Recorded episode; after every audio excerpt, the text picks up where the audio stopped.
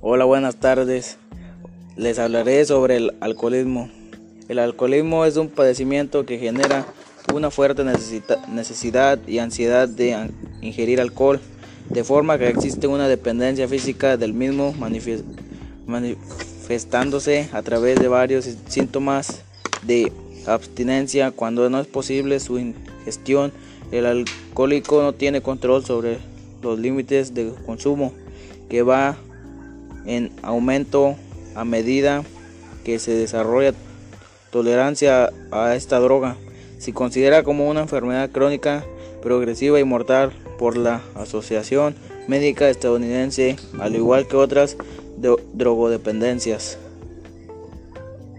Por su parte, la Organización Mundial de Salud, OMS, lo determina como todo, toda forma de embriagarse que excede el consumo alimenticio tradicional y corriente o que sobrepasa los linderos de costumbres sociales. La dependencia al alcohol puede resultar de una predisposición genética, una enfermedad mental, el consumo del alcohol, alcohol abundante, sostenido y abusivo o una combinación de estos factores. Esta enfermedad no solo afecta al adicto, sino también la vida de todo aquel que se encuentra a su alrededor. Investigadores, investigaciones recientes sobre genética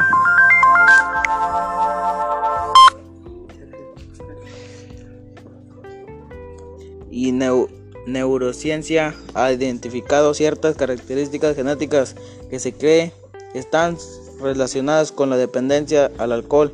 Los investigadores continúan indagando el vínculo entre la herencia genética y el alcoholismo. Actualmente no existe una posible cura para esta enfermedad.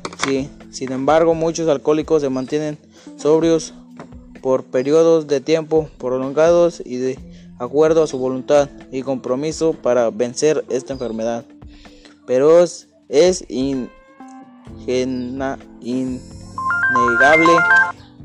que para un adicto al alcohol pueda recibir tratamiento y llegar una posible recuperación, primero tiene que aceptar su condición de dependencia al licor.